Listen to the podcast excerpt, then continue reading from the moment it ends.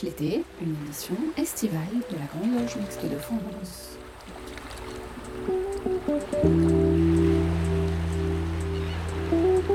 Bonjour à tous, très heureuse de vous retrouver pour cette 20e édition de Pierre de Touche, Pierre de Touche l'été, l'émission estivale de la Grande Loge Mixte de France.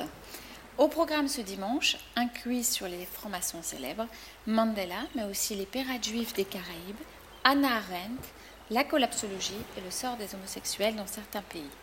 Vous écoutez Pierre de Touche l'été, nous sommes ensemble pour une heure. Pour la chronique Je suis franc-maçon et alors, préparée par Claire Donzel, nous avons rencontré cette semaine Patrice Baube, qui est membre de la Grande Loge Mixte de France et du Grand Orient de France. Il est à la fois en loge à Lorient et à Paris et il nous a parlé de son engagement maçonnique. Patrice Baube, bonjour. Euh, bonjour vous êtes... Vous êtes membre de la respectable loge Les Évergettes à l'Orient de l'Orient, vous êtes membre de la GLMF, mais également membre du Grand Orient. Pourquoi cette double affiliation et comment est-elle arrivée? Alors j'ai d'abord été bien sûr euh, membre du Grand Orient. Euh, depuis maintenant j'attaque ma 32e année au Grand Orient. Ma loge mère était Sciences et Travail André Crémieux. J'y suis resté pendant une vingtaine d'années où j'ai tenu à peu près tous les postes, y compris euh, vénérables.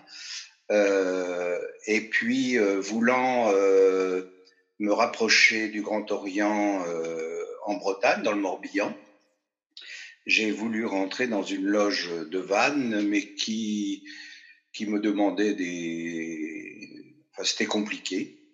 Donc finalement, je suis reparti vers Paris, vers des amis qui m'ont qui m'ont accueilli dans la loge Jérôme Lalande, où j'ai vraiment énormément d'amis.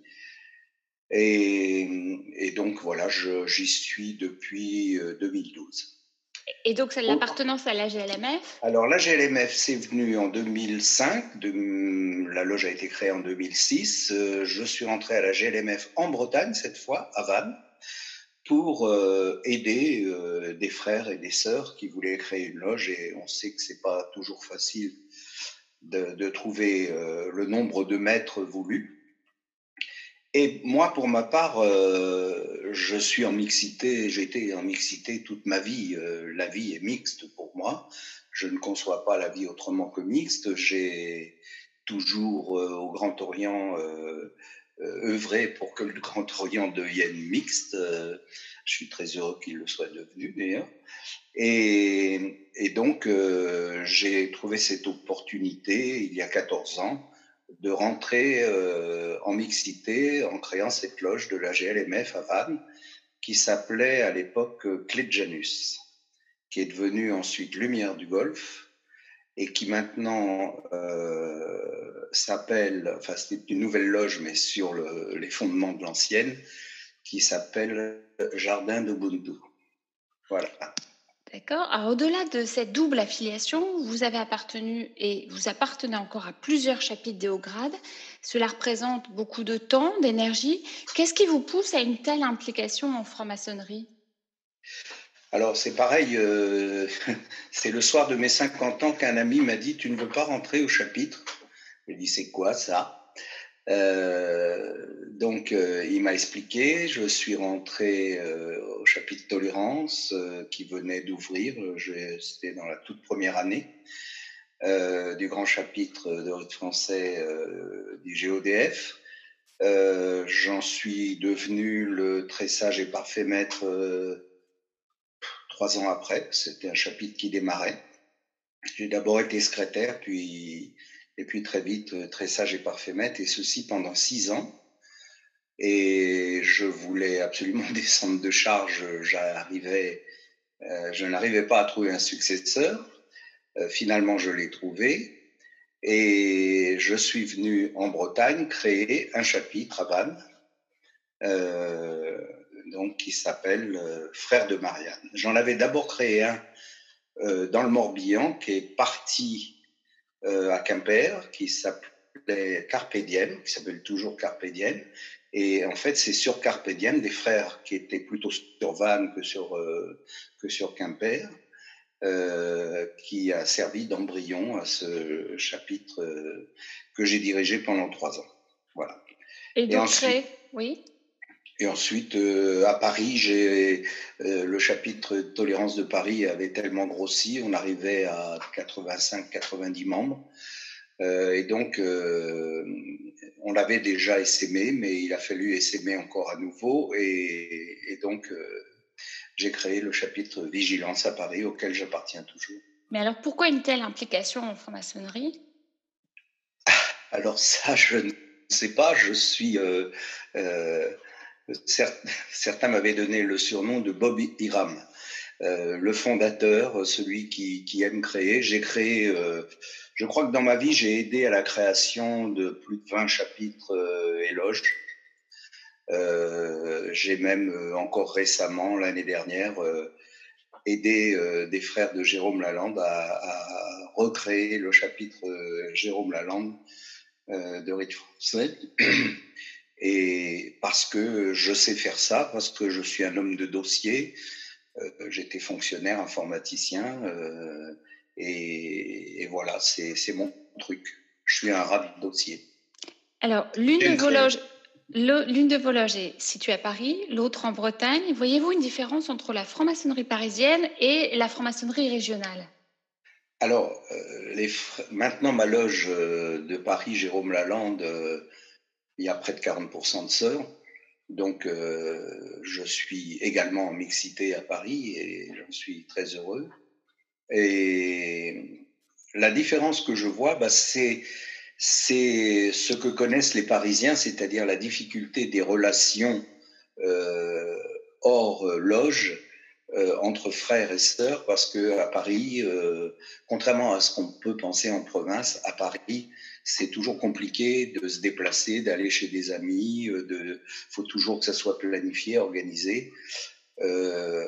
en Bretagne, il y a une autre conception. On se voit et on s'appelle et on se fréquente beaucoup plus facilement. Je pense que c'est dû aussi à l'état d'esprit qu'il y a euh, dans, cette loge Les Évergettes que, que j'ai créée donc il y a bientôt 11 ans et que j'ai dirigé pendant les quatre premières années et qu'on a essayé de, maintenir cet état d'esprit. Euh, au début, il y avait que trois sœurs sur 15 euh, fondateurs. Et aujourd'hui, je crois qu'il y a un tout petit, on est une trentaine et qu'il y a un petit peu plus de, sœurs que de frères. Ça va, ça vient. Et il y a un esprit euh, de fraternité absolument fabuleux dans cette loge, entre autres, dans les loges euh, que je fréquente dans le Morbihan également. Et je pense qu'il y a beaucoup de frères et de sœurs parisiens qui viennent en retraite dans notre région et qui apprécient cette, cette ambiance, cette façon de travailler, travailler sérieusement sans se prendre au sérieux, disons. Voilà peut-être le secret. Et puis euh, les locaux aussi font que euh, euh, à Paris, on a réussi pour les chapitres dont je parlais tout à l'heure, tolérance puis vigilance. On, est en proche banlieue, mais on a des locaux qui ressemblent un peu à des locaux de province, c'est-à-dire grande salle humide, de la place, possibilité d'avoir une convivialité importante. Et ici, à Lorient, euh, puisque la loge est, à Lorient, euh, les Évergettes, euh, on, a, on a tout ce qu'il faut pour que l'ambiance soit bonne. Et, d'ailleurs, les agapes des Évergettes sont réputées. Et quand on voit le, également, on a fêté nos 10 ans en septembre, en novembre dernier. La loge a été créée en septembre, fin septembre, mais on a fêté ça début novembre l'année dernière, en 2019. Euh, vu le monde qu'il y avait, c'est que les gens apprécient. Et quand euh, on fait des cérémonies euh, d'initiation, de compagnons ou de, de maîtrise, les, il y a beaucoup de visiteurs parce que les gens apprécient nos cérémonies et notre façon de travailler. Eh bien, merci Patrice Baube. Pierre de Touche l'été, une édition estivale de la Grande Loge Mixte de France.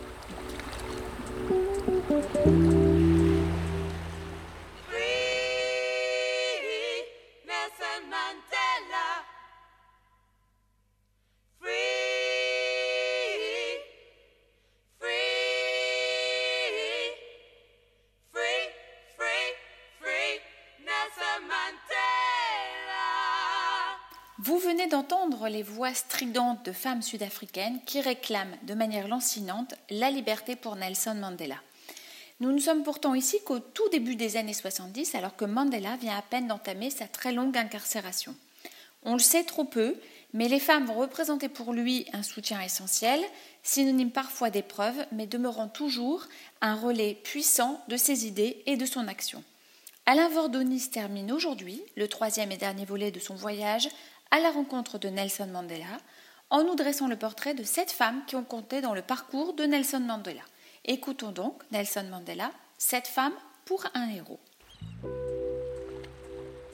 Sans vouloir céder à une certaine facilité, je dirais, à l'instar des historiens qui se sont penchés sur la vie de Nelson Mandela, qu'il fut à la fois un homme pour qui les femmes comptaient, il se maria trois fois, et qui compta aussi pour les femmes qu'il sut séduire par ses mots et son long combat pour la liberté. Quoi de plus normal, me direz-vous, pour un homme public engagé dans une refonte totale de son pays et de ses valeurs, tout occupé à projeter celui-ci dans un avenir radicalement différent? J'aborderai ce thème selon trois séquences qui font référence à trois groupes de femmes et ne voyez ici qu'une approche typologique nécessaire à la clarté de mon propos. Nelson Mandela, ses femmes et sa famille, Nelson Mandela et ses émulants politiques au travers de la personnalité d'Hélène Suzman, responsable politique sud-africaine et députée d'opposition durant le régime d'apartheid, et Dulcie September, militante engagée de l'ANC, assassinée à Paris en 1988. Nelson Mandela et ses émules dans la société civile au travers de deux personnalités féminines exceptionnelles, Hélène Lieberman, doctoresse blanche qui œuvra inlassablement dans l'un des townships du Cap, et Nadine Gordimer, écrivaine sud-africaine, prix Nobel de littérature en 1991, qui s'engagea avec sa plume dans le long combat pour l'égalité raciale. Accaparé toute sa vie par le combat politique, Nelson Mandela eut peu de temps à consacrer aux femmes, mais charmeur, dit-on, et aussi facilement charmé, il dut beaucoup à ses trois épouses qui endurèrent bien des sacrifices en lui causant pour l'une d'entre elles de réels soucis. Promis au mariage une première fois à l'âge de 22 ans par la seule volonté du régent de son clan, il s'enfuit alors à Johannesburg, attiré par les espoirs d'émancipation de la grande ville. Il y rencontre Evelyne, sa première épouse avec laquelle il convole au printemps 1944. Apprentie avocate tandis qu'elle est infirmière puis sage-femme, Nelson est déjà très absorbé par son militantisme politique, et malgré le bonheur qu'il emplit, il a tendance à délaisser son foyer et ses deux fils pour d'interminables réunions. Cela finira par un divorce en 1956, Mandela ayant eu entre-temps quelques aventures militantes. Deux années plus tard, il rencontre Winifred Madikizela, dite Winnie, première assistante sociale noire d'Afrique du Sud, âgée de 21 ans, et dont il tombe éperdument amoureux. Personnage ambitieux et pugnace, Winnie va permettre à Mandela de trouver son plein équilibre et de s'épanouir dans son engagement. Devenue sa seconde épouse en 1958, elle adopte rapidement les luttes de Mandela. Deux filles naissent de cette union, entre d'incessantes arrestations et procès. À partir de 1963, Nelson Mandela est emprisonné. Il se trouve donc éloigné de sa famille, avec laquelle il n'est autorisé, rappelons-le, qu'à échanger que deux fois par an de part et d'autre des barreaux. Winnie s'avère alors un soutien précieux. Elle devient rapidement une figure emblématique de la résistance populaire populaire à l'extérieur, imposant sa présence au sein de l'ANC et incarnant aux yeux des populations de couleur la mère de la nation. Mal entourée toutefois par un cercle d'hommes de main pas toujours très recommandable, elle se trouve mêlée à de sombres histoires, dont celle du décès d'un jeune activiste de l'ANC, Stompi Moketsi, pour lequel elle sera, quelques années plus tard, condamnée pour enlèvement et complicité de meurtre. Bien qu'aux côtés de Mandela le jour mémorable de sa sortie de prison, elle devient un boulet pour le parti au pouvoir et conspuée de toutes parts, elle finit de divorcer d'avec Mandela en 1996. L'amour, mais cette fois avec un grand tas, dit-on, va happer de nouveau Nelson Mandela peu après sa libération. Il rencontre à Maputo Grafia Machel, veuve de l'ancien président du Mozambique, tué dans un accident d'avion dix ans plus tôt, que le régime d'apartheid est soupçonné d'avoir orchestré. Mandela connaîtra le grand bonheur avec cette troisième épouse, avec qui il convolera le jour même de ses 80 ans et qui l'accompagnera jusqu'au bout de son parcours. Hélène Susban soutient indéfectible et Dulcie September, militante exemplaire.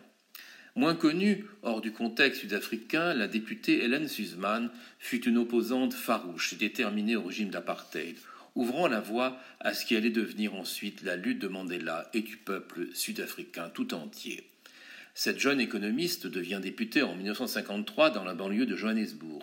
Plus radicale que ses collègues du Parti uni à l'égard de la politique d'apartheid contre laquelle elle luttera toute sa vie, elle fonde, avec quelques dissidents du Parti progressiste, le Parti progressiste, dont elle sera la seule élue au Parlement sud-africain de 1961 à 1974. Elle y combattra sans relâche les textes législatifs organisant alors la séparation des races. Elle fut aussi, en 1967, la première députée à rendre visite à Nelson Mandela dans sa prison de Robben Island. Retirée ensuite de la vie politique, elle suscitera la création de la Fondation Hélène Suzman en faveur de la démocratie libérale en Afrique du Sud. Jusqu'à sa disparition en 2009, elle continuera de rappeler aux dirigeants successifs du pays leurs engagements pour une société égalitaire et tolérante.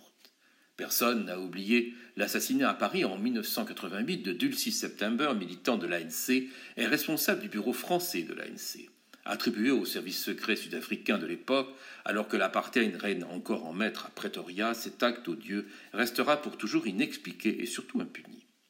Il visa une femme d'exception, activiste de l'anti-apartheid en Afrique du Sud et formidable ambassadrice de la lutte pour la liberté, alors qu'elle avait dû fuir son pays après cinq années d'emprisonnement. Elle a laissé son nom d'ailleurs à de nombreuses rues, places et établissements scolaires à travers la France. C'est l'archétype de la militante, prête à mourir pour ses idées. Hélène Lieberman et Nadine de Gordimer, des femmes engagées. Souvent considérées comme la mère Teresa de l'Afrique du Sud, l'histoire d'Hélène Lieberman, médecin orthophoniste cadra du Cap, épouse de l'un des plus célèbres avocats d'affaires de la ville, commence de façon assez fortuite alors qu'elle exerce dans un hôpital public où déjà dans les années 60, l'on adopte une attitude ouvertement discriminatoire à l'égard des populations de couleur. Inquiète de la sortie inopinée d'un jeune noir euh, opérée qu'elle suit, elle décide au risque de sa vie de partir à sa recherche dans le district de Langa, proche du Cap, certaine que Jérémie, c'est son nom, ne pourra survivre s'il ne reçoit pas les soins médicaux nécessaires à son état. Au volant de sa petite Ford Anglia, elle s'engage ainsi un soir dans les ruelles sombres du township où il est censé habiter et finit par le retrouver ainsi que sa maman. Elle parvient à le sauver en le ramenant dans son auto jusqu'à l'hôpital. Cet événement sera le déclencheur d'un engagement qu'il n'acquittera plus. Chaque jour ou presque, elle parcourt ce township du Cap, sa voiture remplie à rabord de produits alimentaires périmés, collectés dans les supermarchés du coin. Bravant le danger, prônant d'incontestables risques sur sa vie, Hélène frôlera plusieurs fois la mort, mais finira par se faire reconnaître par tous les habitants de ce quartier qui la considèrent comme une véritable bienfaitrice. Quelques années plus tard, elle y construira des collèges, ouvrira des dispensaires, organisera des distributions de lait aux enfants rachitiques, installera des fontaines d'eau potable et lancera des programmes de vaccination.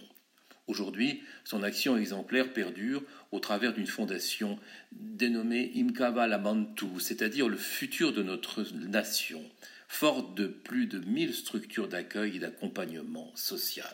Tout un symbole. Enfin, Évoquons la personnalité exceptionnelle de Nadine Gordimer, écrivaine sud-africaine mondialement connue et parfaitement francophone. Elle recevra le prix Nobel de littérature en 1991 et qui disait de Nelson Mandela Il était la personnification de l'avenir. Membre active de l'ANC dès 1960, elle s'engagea pour l'égalité raciale avec sa plume mêlant nouvelles réunies sous le titre connu de La voix douce du serpent romans et fictions qui mettent en scène des personnages traversés par ces terribles épreuves.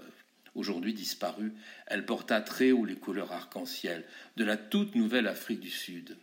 Seule la fiction me permet de dire la vérité sur la société et sur moi-même, disait-elle. Alors à ce stade de notre réflexion, et revenant une dernière fois à Nelson Mandela, on peut s'interroger quelques instants encore sur l'objectif suprême d'un tel parcours. Éclairé par sa conscience et forgé par ses luttes, Mandela a travaillé dans le siècle, mais il a su aussi rejoindre une dimension intemporelle. Mu par ses engagements, mais aussi par l'amour qui transparaît dans le regard apaisé qu'il jettera sur le monde jusqu'à sa disparition, il s'est efforcé, comme nous le faisons, de progresser dans sa voie, celle qu'il nous invite à suivre, à poursuivre. Il a ainsi fait naître un véritable espace de liberté par l'émancipation de son peuple et en le sentiment que la nation arc-en-ciel faisait désormais œuvre commune dans la paix universelle. Certains de ses compagnons, blancs et de couleur, se sont laissés aller comme d'autres en d'autres lieux et en d'autres circonstances à commettre l'irréparable, et les sillons de son chemin ont souvent été rougis de sang. Maître de son destin et à la recherche de mots nouveaux afin de guider son peuple, il a, d'abord dans le secret de sa cellule de Robin Island, puis de manière plus éclatante, imaginé ce que seraient les leviers de son action en prônant la vérité et la réconciliation entre tous. À la mort, il a substitué la liberté pour tous, de l'apartheid, il a créé l'égalité pour chacun, de l'ignorance, il a bâti une nouvelle fraternité à l'égard de tous ses concitoyens. Intendant de son pays, il a rassemblé dans l'unité retrouvée les composantes éparses de la toute nouvelle nation et instauré entre les onze principales ethnies, symbolisées par les onze langues officielles que compte aujourd'hui l'Afrique du Sud, un équilibre libérateur qui fait de l'être, dans son aspect le plus profond et le plus unique, un homme et une femme universels et une donnée absolue, fondée sur le triptyque qui nous est cher. Mais nous savons pourtant que rien n'est pérenne ni parfait. La liberté dépend aussi des autres, et il faut sans cesse reconstruire le temps pour donner à chacune et à chacun la force d'une conscience à tout jamais partagée. Laissons maintenant à Nelson Mandela lui-même de conclure ce long récit. Il disait ainsi dès 1964, je le cite, Toute ma vie, je me suis consacré à la lutte du peuple africain. J'ai lutté contre la domination blanche, j'ai lutté contre la domination noire, j'ai chéri l'idéal d'une société libre et démocratique dans laquelle toutes les personnes vivent ensemble en harmonie avec des chances égales. Je souhaite vivre pour cet idéal que j'espère voir réalisé, mais si cela est nécessaire, c'est aussi au nom de cet idéal que je me suis préparé à mourir. Écoutons-le. I have fought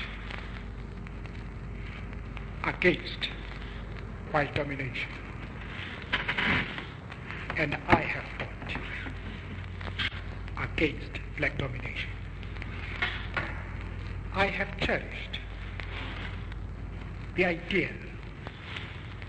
of a democratic and free society in which all persons will live together in harmony and with equal opportunities.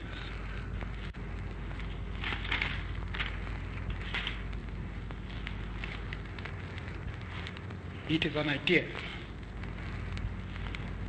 for which I hope to live for and to see realized. But my Lord, if it needs be, it is an ideal for which I am prepared to die.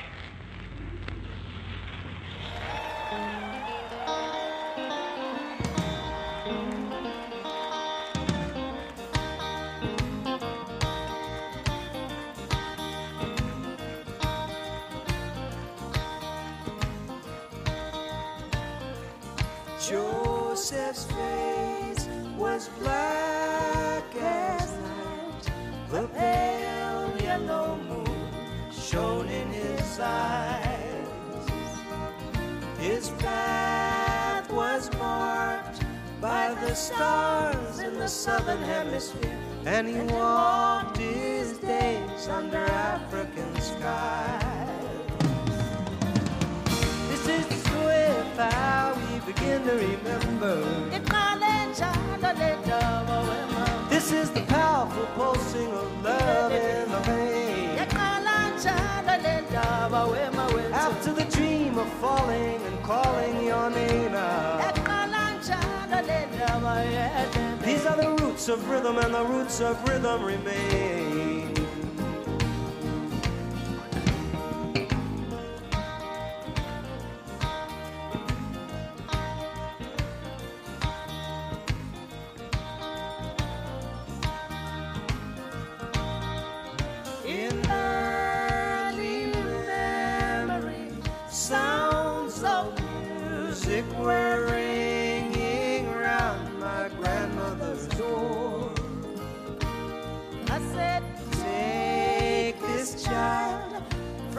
Township of Mofolo. Give her the wings to fly through harmony. She won't bother you no more.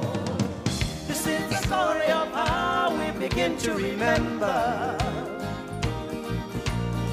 This is the powerful pulsing of love in the rain. After the dream of falling and calling your name are the roots of rhythm and the roots of rhythm remain.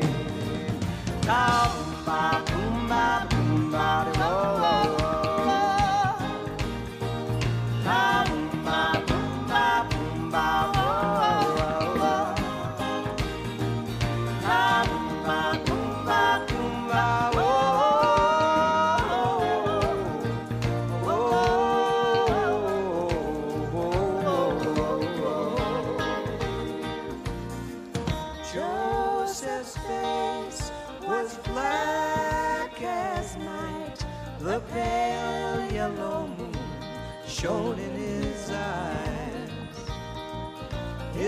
path was marked by the stars in the southern hemisphere.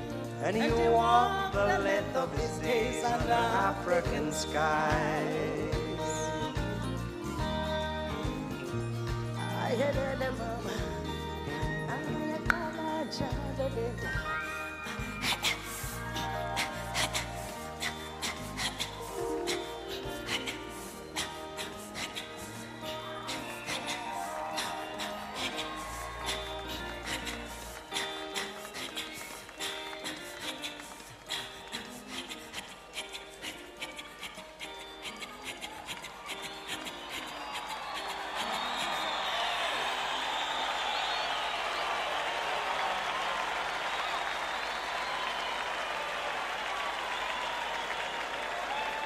Et après le témoignage vocal de Nelson Mandela, vous avez pu écouter Paul Simon, Under African Skies. Michel Baron a choisi ce matin pour sa chronique philo de nous parler d'Anna Arendt et de ses œuvres. Politologue et philosophe allemande, Anna Arendt est connue pour son travail sur le totalitarisme. Écoutons Michel Baron nous en parler. Chère Anna Arendt, très chère Anna Arendt, je dois vous avouer que depuis longtemps j'avais envie de vous écrire et le confinement m'en donne l'occasion. De surcroît, cette période m'a donné le plaisir de relire une grande partie de vos œuvres. Époque bénie. J'ai même beaucoup ri en constatant que vous jouez un rôle d'unificatrice. En effet, les jésuites des facultés de théologie et de philosophie du Centre Sèvres vous portent au nu. Et dans les obédiences maçonniques, vous êtes l'objet de multiples planches et citations. L'alliance de la loge et de la chapelle, en somme. Comment pourrait-il autrement en être d'ailleurs?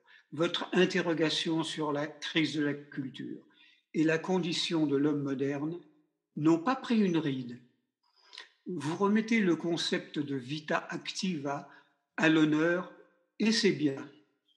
En effet, philosopher dans sa tour d'ivoire ne suffit pas si on ne participe pas à la construction de la cité. Sans doute un résultat de votre intérêt pour Aristote. Pas de vie accomplie sans l'alliance de la théoria et de la praxis. Sinon, on laisse la rue et la cité aux mains de personnes peu recommandables, ce que vous avez analysé avec talent dans votre ouvrage Les origines du totalitarisme, qui vous conduisent à votre, effet- à votre essai sur la Révolution, où vous doutez de l'espoir à ce que l'homme nouveau voit le jour. N'ayez crainte, je n'évoquerai pas votre liaison avec Martina Heidegger. Comment vous reprochez l'échange intellectuel prodigieux que vous eûtes avec l'un des grands esprits du siècle, au-delà de ces folles dérives, et qui influencera votre œuvre de façon notoire. Comment jeter la pierre à une femme qui, durant ses études de théologie et de philosophie, présentera comme sujet de doctorat le concept d'amour chez Saint Augustin? En revanche, je voulais vous confesser mon appréhension à la relecture dans le New Yorker de votre compte-rendu sur le procès Eichmann à Jérusalem, où vous étiez correspondante et qui fut complété par votre rapport sur la banalité du mal en 1963. Le monde entier attendait le portrait d'un monstre et il y eut votre rire.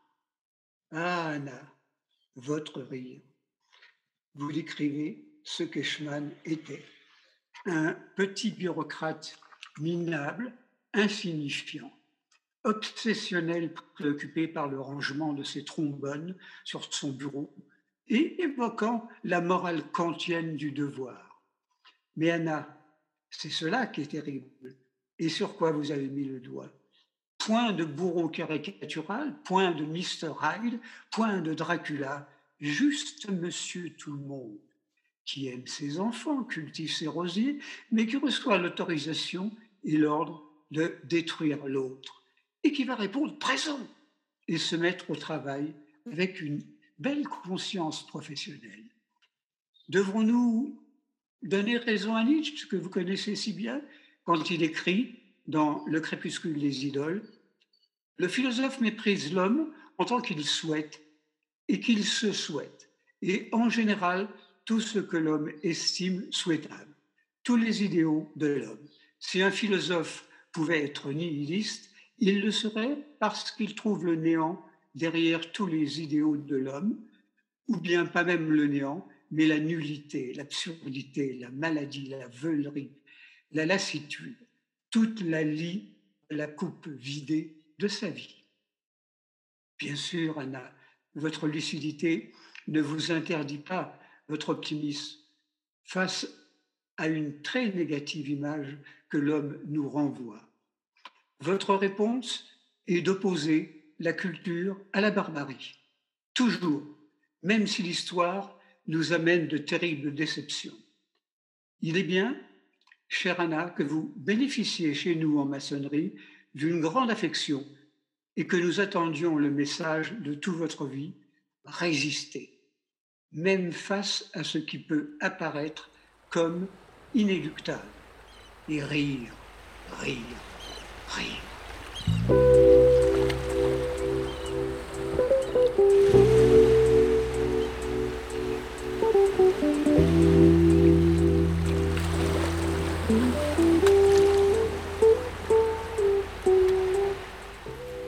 touche l'été, une émission estivale de la Grande Loge Mixte de France.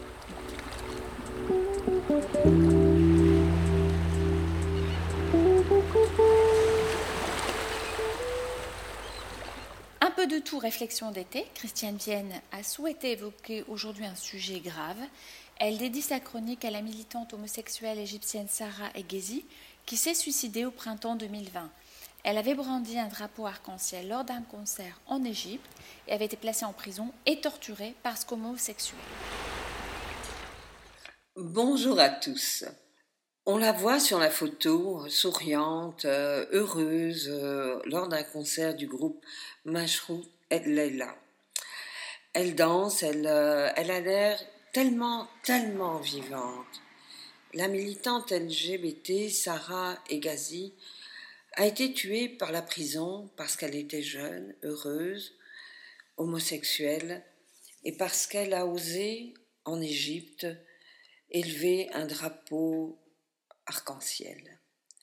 Je suis très touchée par, euh, par cette jeune femme, si jeune, 30 ans. Elle s'est suicidée, mais elle ne s'est pas suicidée de dépression ou de troubles psychiatriques Peut-être oui, à la suite des violences, des tortures qu'elle a subies, mais c'est le gouvernement égyptien qui l'a tuée. C'est cette violence contre tout ce qui est différent qui l'a tuée. Partout dans le monde, l'on s'en est euh, ému, à juste titre. Elle écrivait à mes frères et sœurs J'ai essayé de trouver le salut, mais j'ai échoué. Pardonnez-moi.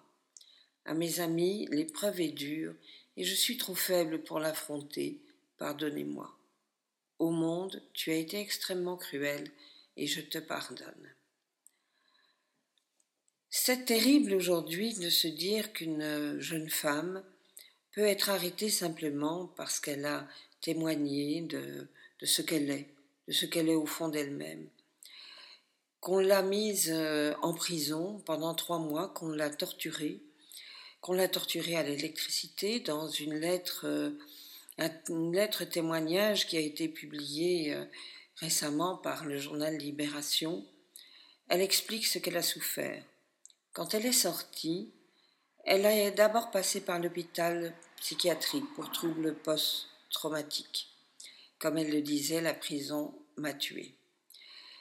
Elle s'est, devant les menaces, devant la violence de ce qui l'entourait, elle a été obligée de s'exiler au Canada. Elle a subi de nombreux traitements où elle a été soignée sans succès. Elle n'arrivait pas à dépasser ce qu'elle avait vécu, l'horreur de ce qu'elle avait vécu. Sa mère est morte entre deux, elle n'a pas pu retourner en Égypte pour les funérailles et elle a préféré s'en aller, quitter cette vie trop dure pour elle. Ils sont nombreux, ces jeunes hommes, ces jeunes femmes, parfois des adolescents ou des enfants à peine sortis de l'adolescence, un peu partout dans le monde, à souffrir parce qu'ils sont homosexuels parce qu'ils sont transsexuels, parce qu'ils sont différents. Les religions, euh, toutes, presque toutes, ont une fâcheuse tendance à considérer qu'il n'y a qu'une seule façon de vivre sa vie, et que cette façon-là est hétérosexuelle.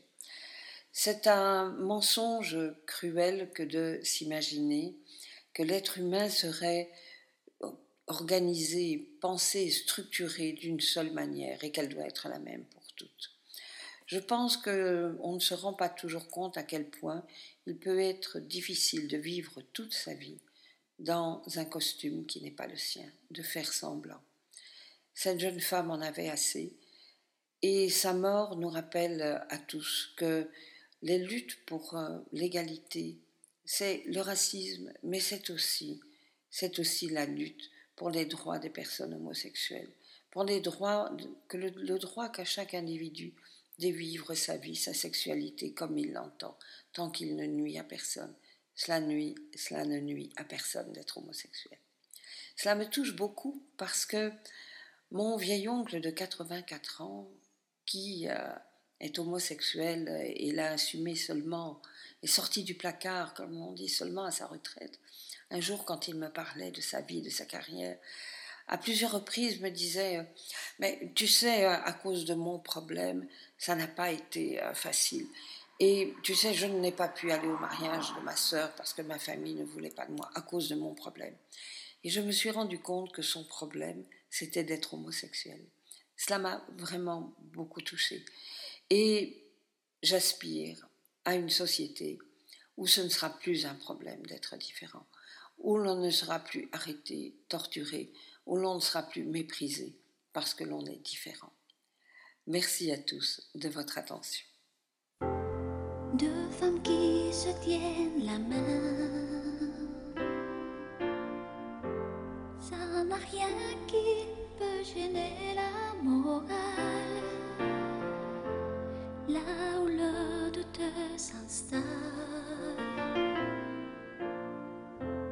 C'est que ce geste se fasse sous la table quand elles sont seules, comme elles n'ont rien à perdre. Après les mains, la peau de tout le reste. Un amour qui est secret. Et l'autre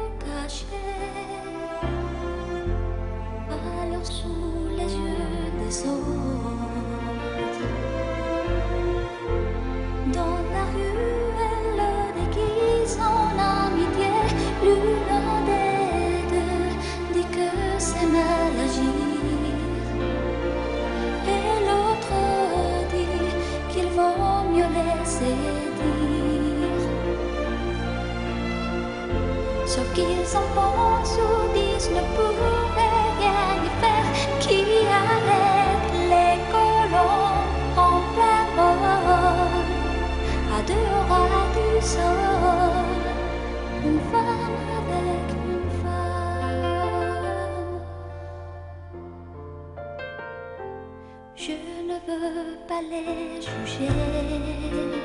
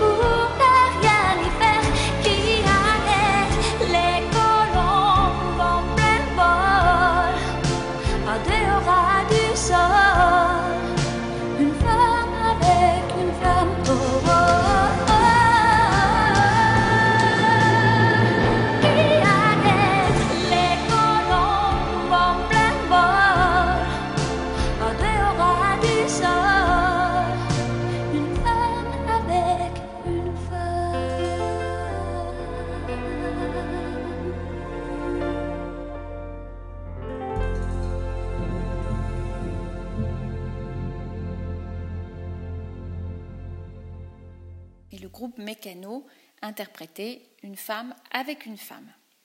Cette semaine, deux coups de cœur littéraires, deux coups de cœur déjà évoqués lors de précédentes émissions, mais qu'il nous est apparu intéressant de rediffuser. D'abord, le coup de cœur de Yana, qui a fait le choix de nous parler cette semaine d'un livre d'Edouard Kressler intitulé Les pirates juifs des Caraïbes, livre qui retrace la fabuleuse histoire de ces juifs expulsés d'Espagne et du Portugal et qui, au XVIe siècle, parvinrent à s'embarquer avec les grands explorateurs pour gagner clandestinement le Nouveau Monde et y devenir pirates. Continuant de pratiquer leur judaïsme en secret, ils semèrent la terreur parmi les galions espagnols. Continuellement persécutés, ils trouvèrent finalement refuge en Jamaïque, où Christophe Colomb et sa famille offrirent asile aux Juifs poursuivis par l'Inquisition. Écoutons Les Pirates Juifs des Caraïbes par Pierre Yana. Les pirates juifs des Caraïbes par Pierre Yana.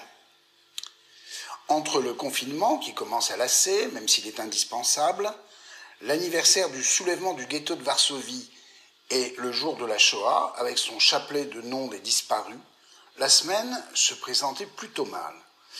Une semaine de grand deuil et de commémorations lourdes et inévitables.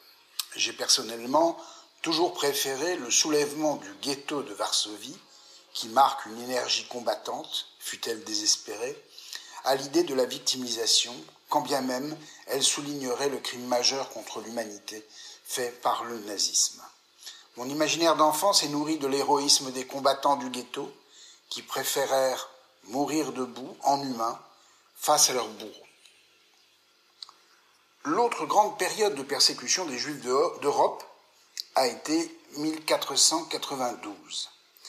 D'un côté, la découverte de l'Amérique par Christophe Colomb et les siens, de l'autre, l'expulsion des Juifs d'Espagne par les rois catholiques. On verra le lien entre les deux. Les études sur les Juifs d'Espagne, puis après 1496 du Portugal, sont nombreuses. Encore, déjà, des persécutions, des massacres, des bûchers, l'Inquisition, mais aussi des dissimulations d'une vie secrète, celle des maranes, qui pratiquaient en cachette leur religion, catholiques le jour et juifs la nuit. De nombreux chercheurs ont guetté chez ces maranes les traces d'un judaïsme dissimulé. On parle de Thérèse d'Avila, de Jean de la Croix ou de Cervantes, qui ont ainsi été mis à contribution, vu leurs origines. C'est à dire vrai, vrai un phénomène passionnant que celui de la double appartenance en Espagne et dans toute la modernité, mais il marque encore des victimes qui se protègent. L'ouvrage majeur d'Edouard Kritzler, Les pirates juifs des Caraïbes, qui parut en 2008 en américain et en 2012 pour la traduction française aux éditions de l'Éclat, cet ouvrage de Chrysler change la donne. Ces personnages, certes pourchassés au début par la Sainte Inquisition, vont se transformer en pirates chasseurs d'Espagnols en abordant les rivages du Nouveau Monde. Plusieurs grandes familles juives d'Espagne ou du Portugal vont mettre leur fortune au service d'une vengeance active contre les couronnes ibériques. Tout commence même avec Christophe Colomb. On ignore s'il lui-même était d'ascendance juive. Parmi les financeurs du premier voyage et de quelques autres, mais aussi parmi les premiers voyageurs, il y a des juifs qui fuient l'Espagne et qui misent sur ce nouveau monde promis par Colomb pour bâtir un univers où l'on pourrait enfin pratiquer sa religion sans se dissimuler et surtout loin des inquisiteurs. Le récit de Kritzler, chercheur de renom, fait se croiser des personnages stupéfiants. Beaucoup viennent se réfugier en Jamaïque, l'île dont Colomb est vice-roi, qui est une île qui interdira, via la famille de Colomb, longtemps après la mort de l'explorateur, la présence des inquisiteurs. Leur nom de ces réfugiés, par exemple Moïse et Abraham Cohen Henriquez, deux frères partis à la recherche en Jamaïque de la prétendue mine d'or cachée de Colomb, qui a été l'un des grands mythes de la découverte de l'Amérique. Un autre personnage flamboyant, le rabbin capitaine Samuel Palache, qui fournit de la nourriture cachère à tous ses équipages. C'est plutôt drôle. Il obtiendra de tous les pirates des Caraïbes qu'ils jeûnent le jour du grand pardon, le Yom Kippour, disent-ils, en solidarité avec nos camarades juifs. Palache est un être flamboyant, exceptionnel. Exceptionnel en ce qu'il sera un agent associé des pirates marocains, tout en étant le représentant officiel du roi du Maroc en Angleterre. Donc on voit bien le lien entre l'Angleterre, le, Maroc et euh, l'Amérique. Ceci lui faudra l'impunité lors de son arrestation à Londres sur ordre de l'ambassadeur d'Espagne. Enfin, et surtout peut-être, Samuel Palache et sa famille obtiendront des Hollandais une terre où enterrer leurs morts, dans la proximité d'Amsterdam. Songeons quand même que Guillaume d'Orange assistera en personne aux obsèques de Palache aux Pays-Bas. Ce Palache, auquel on doit l'installation de la première grande communauté juive à Amsterdam et le lancement de la grande synagogue dite portugaise dans la capitale batave. Kritzler présente également d'autres personnages majeurs. Abraham Carjaval, qui était l'agent secret de Cromwell, ainsi que Sinan, ennemi de Charles Quint, mais aussi commandant de la flotte de Barberousse. C'est dire si l'ouvrage révèle un pan caché, oublié, de l'histoire des pirates des Caraïbes et surtout de l'histoire de l'Amérique. On comprend ainsi pourquoi plusieurs commerçants juifs espagnols investirent leur argent dans ces sociétés par action qui étaient les navires pirates.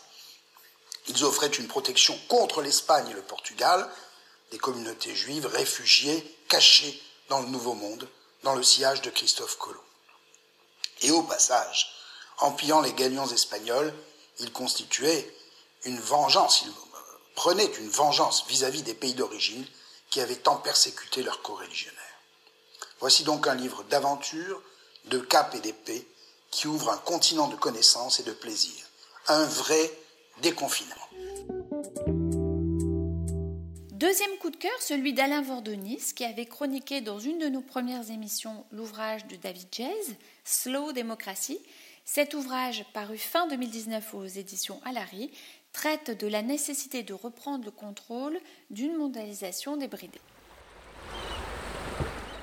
Slow Democracy de David Jazz. Chacun ayant désormais pleinement conscience des ravages de la mondialisation, thème déjà abordé dans une précédente chronique, le récent ouvrage de David Jazz consacré à la slow démocratie nous apporte à la fois une analyse saisissante de l'état de nos nations démocratiques face à ce phénomène sans limite et la lumière de l'espoir à la condition de nous décider à agir, et vite. L'auteur nous décrit d'abord les diverses étapes qui nous ont fait passer de la mondialisation heureuse, vantée depuis 40 ans, à la défiance actuelle, avec son lot de fractures sociales, économiques et territoriales, amenant nombre de pays à se replier sur eux-mêmes en cédant pour certains d'entre eux aux tentations nationales populistes qui contribuent à ruiner, estime-t-il, le fonctionnement démocratique de ces mêmes nations. Un nouveau monde est apparu depuis 2016, celui de la crainte du déclassement de masse importante de la population, en particulier dans les grands pays industrialisés. Le Brexit et l'élection de Donald Trump soulignent l'ampleur de ce repli, tandis que s'exerce la redoutable concurrence des pays émergents grands et moins grands, qui créent par ailleurs de dangereuses formes de dépendance, ainsi que nous le constatons au grand jour dans la crise sanitaire actuelle. La période des Trente Glorieuses de 1945 à 1975 n'aura-t-elle été, s'interroge-t-il, qu'une parenthèse dans une époque où le capitalisme était solidement ancré dans la démocratie, dans une forme d'État-providence profitable à tous?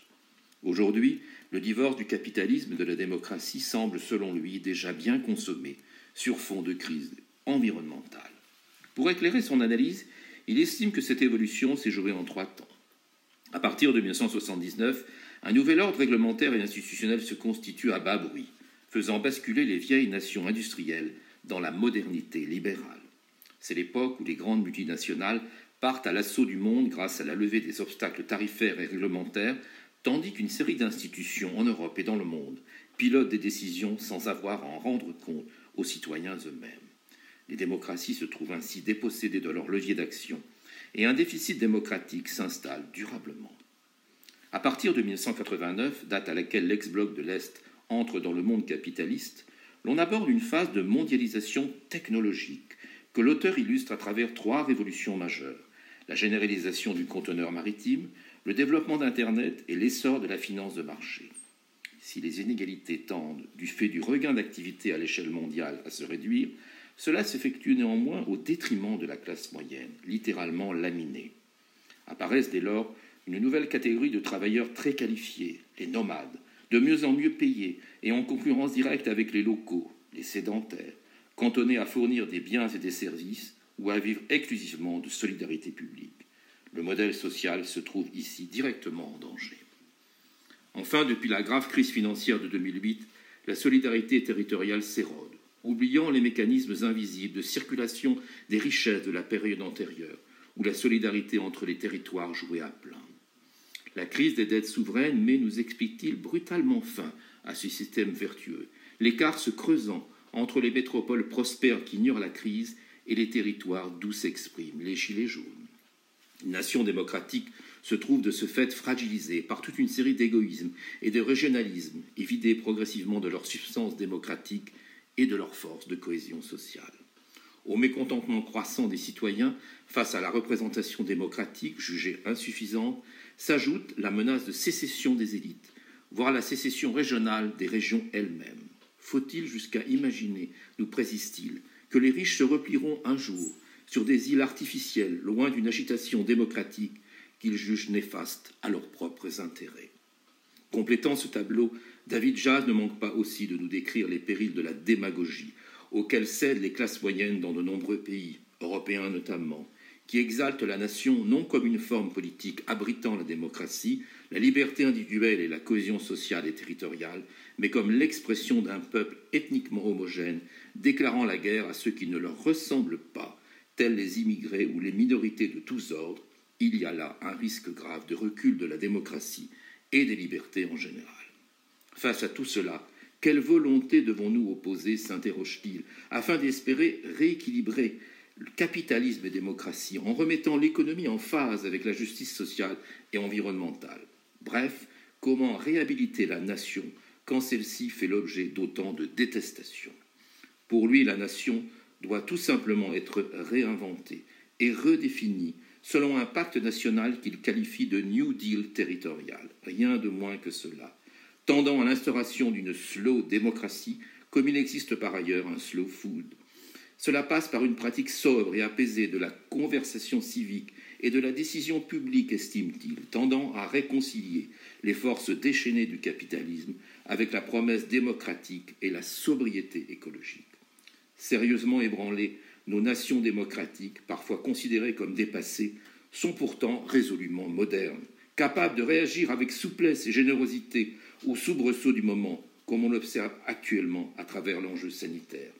Alors espérons et surtout agissons. Gloire au travail. Slow démocratie, comment maîtriser la mondialisation et reprendre notre destin en main par David Jazz aux éditions Alary et également en e-book sur les sites dédiés.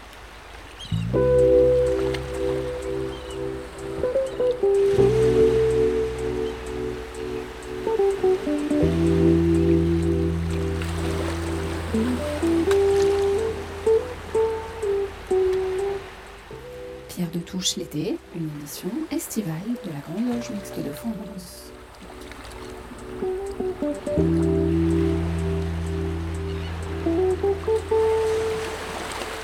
Avons choisi de rediffuser ce dimanche une chronique de Marc Tulpois consacrée à la collapsologie. Les acquis scientifiques quant au changement climatique annoncent-ils un effondrement civilisationnel? Peut-on croire les collapsologues? C'est l'objet de la chronique La République vue par Marc Tulpois. Aujourd'hui, la collapsologie ou la peur comme politique publique. Un pied dans la science, un pied dans l'obscurantisme. Ce paradoxe constitue à lui seul la matrice intellectuelle de ce qu'il est convenu d'appeler la collapsologie. Le dictionnaire Le Robert, qui a décidé de l'inclure dans les nouveaux mots cette année, le définit de la manière suivante. Courant de pensée annonçant une catastrophe écologique imminente et l'effondrement de la civilisation industrielle. On voit donc qu'il y a deux fondements à la collapsologie. Un fondement écologique, d'une part, un fondement économique, d'autre part. Une civilisation fondée sur le capitalisme courrait irrémédiablement à sa perte du fait de l'épuisement des ressources qui en découlerait. Si le terme n'existe que depuis 2015 et un best-seller de Servin et Stevens intitulé Petit manuel de collapsologie à l'usage des générations présentes, le postulat d'un lien inévitable de causalité entre le capitalisme et la fin des civilisations actuelles existe depuis les années 70, avec la publication du fameux rapport Meadows publié en 1972 et relatif aux limites de la croissance dans un monde fini. Ce rapport est le premier d'une longue série à développer le concept de développement durable qui sera défini en 1987 par le rapport Brundtland. Là où les différents mouvements développant des thèses de collapsologie diffèrent de la prise de conscience mondiale de l'urgence climatique, c'est sur les solutions à y apporter. Cette différence repose sur le postulat qui vient d'être exposé, une catastrophe écologique imminente du fait de l'épuisement des ressources naissant du capitalisme. Ce serait le capitalisme qui serait à l'origine d'une catastrophe écologique qui le conduirait à sa propre perte. On le lit entre les lignes. Les collapsologues ne s'intéressent pas tant à la catastrophe écologique annoncée qu'à l'effondrement du capitalisme. On comprend dès lors que la montée en popularité ces dernières années de ces mouvements empêche la réflexion sereine sur les solutions écologiques à apporter dans un monde capitaliste, puisque le capitalisme serait lui-même à détruire. Ainsi, le nucléaire ne saurait pas être une solution écologique aux problèmes énergétiques liés au changement climatique. Certes, le nucléaire ne produit quasiment aucune émission. Certes, il permet avec peu de disposer d'une puissance énergétique majeure. Certes aussi, il permet de produire plus d'énergie en consommant moins de ressources naturelles. Certes, finalement, au fond, il est propre. Mais pour les collapsologues, c'est impensable. D'une part, l'alternative au capitalisme consommant les ressources ne saurait être elle-même capitaliste. D'autre part, dans une pensée irriguée par la peur, la peur d'une catastrophe nucléaire est trop forte. La collapsologie, c'est donc avant toute chose la combinaison d'un anticapitalisme primaire et d'une peur érigée au rang de principe? Parfois même, ce principe de peur est juridique. Ainsi, la Charte de l'environnement, partie intégrante du bloc de constitutionnalité français, fait du principe de précaution un principe constitutionnel. Si l'on ne démontre pas qu'il n'y a pas de danger, c'est interdit. Si le moindre doute existe, c'est interdit, tant que la peur n'est pas dissipée. La collapsologie n'est pas un mouvement organisé unique, c'est une idée. À ce titre, elle gagne bien plus facilement les esprits. Tandis qu'au même moment, les réseaux sociaux et le culte de l'immédiateté tentent à inhiber l'esprit critique. Ainsi, selon une étude de l'Institut Aristoclès intitulée Collapsologie, réalisme ou catastrophisme, 72,4% des Français sont d'accord avec le postulat de Greta Thunberg, apôtre de la collapsologie, selon lequel tout peut s'effondrer, pour des raisons qu'ils estiment à 88,9% liées à l'environnement. Mais que proposent finalement les collapsologues? Pas grand-chose, à vrai dire. Extinction Rébellion se contente d'appeler à la fin du capitalisme. Greta Thunberg ne dit pas mieux. Pire encore, de l'absence de proposition naît une affaire juteuse. Laissés sans solution, les individus se ruent sur les stages de survie, les manuels en tout genre, sans parler d'une production cinématographique prospère. On le voit donc, à côté de l'injonction constamment répétée à écouter les scientifiques et les dizaines de rapports annuels du GIEC, tous évidemment plus alarmistes les uns que les autres, se trouve un mécanisme profondément obscurantiste. Enfermés dans le rêve prométhéen d'un homme tout-puissant maîtrisant chaque aspect de la nature, les individus rejettent leur impuissance face à certains événements comme une anomalie. Toujours centrés sur eux-mêmes, ils estiment que le changement climatique serait de leur fait exclusif. Et ne maîtrisant pas tous les ressorts scientifiques de ce phénomène maintes fois observé dans l'histoire, préfèrent y accoler une cause simple, ici le capitalisme. Ainsi, l'appel à la science n'est rien d'autre, dans le cas précis des collapsologues, que le cache-misère d'une peur profonde et inéliminable. Un pied dans la science, un pied dans l'obscurantisme. Voilà la recette de l'être moderne qui ne se définit que par sa profonde angoisse. Mais ne perdons jamais de vue que la peur ontologique ne saurait jamais dicter une politique publique efficace. Le défi climatique ne sera relevé par le pragmatisme.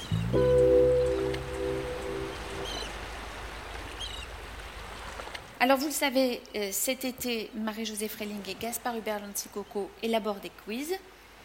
Et voici donc un nouveau quiz. Il vous faut trouver plusieurs personnalités, plusieurs formations célèbres. Vous pouvez gagner des revues Sisyphe et des actes d'écologue belle pour jouer. Rendez-vous sur la page Pierre de Touche de Radio Delta. Le formulaire de jeu est en évidence sur la page consacrée à l'émission. Questionnaire A. Mais qui sont-ils donc? Commençons par si j'étais, deux points, et trouver les treize frères ou sœurs cachés derrière les treize phrases suivantes. 1. Si j'étais une sonate, je serais le printemps. 2.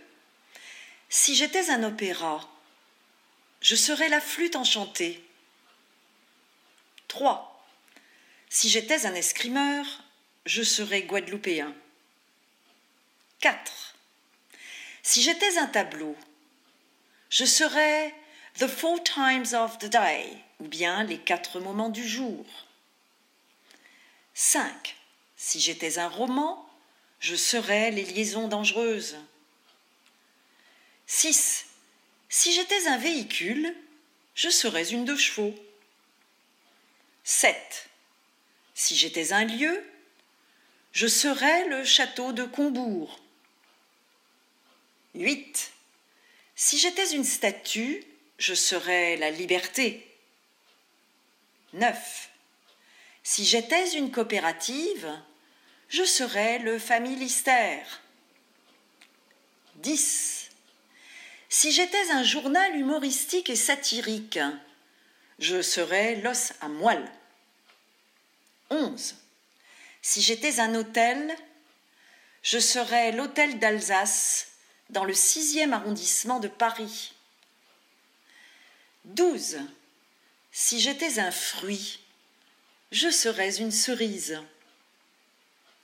13. Si j'étais un personnage de fiction, je serai Kim. K-I-M.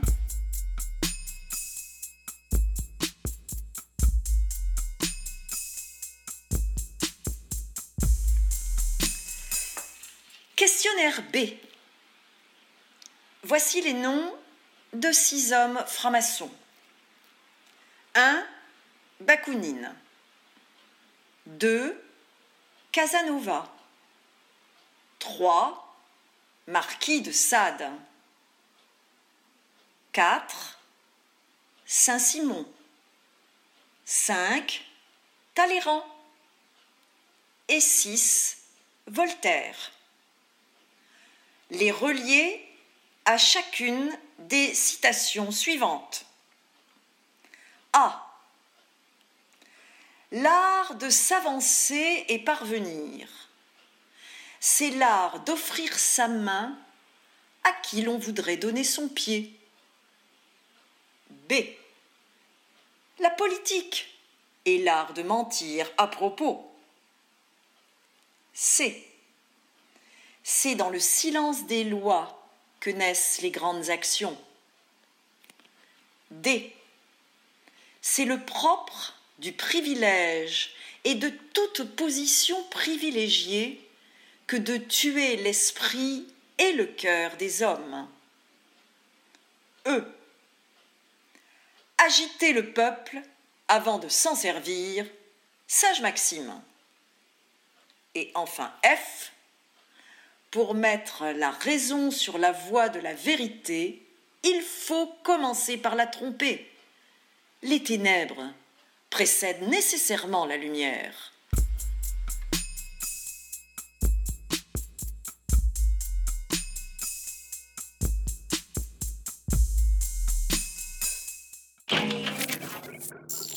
Pierre de Touche l'été, une émission estivale de la Grande Loge Mixte de France.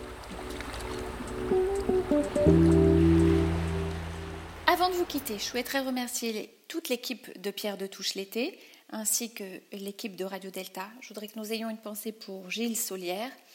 N'hésitez pas à aller sur le site de Radio Delta pour écouter les podcasts des précédentes émissions, mais également pour découvrir les autres émissions de la radio. Nous vous invitons également à nous suivre sur les réseaux sociaux, Twitter, Facebook et Instagram.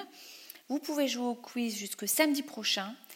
Alors, nous savons bien, nous étions dans la semaine de rentrée, euh, la rentrée des classes, la reprise des travaux maçonniques, dans un contexte sanitaire compliqué. Alors, quittons-nous avec Mika, Relax, Take It Easy. À la semaine prochaine, même jour, même heure.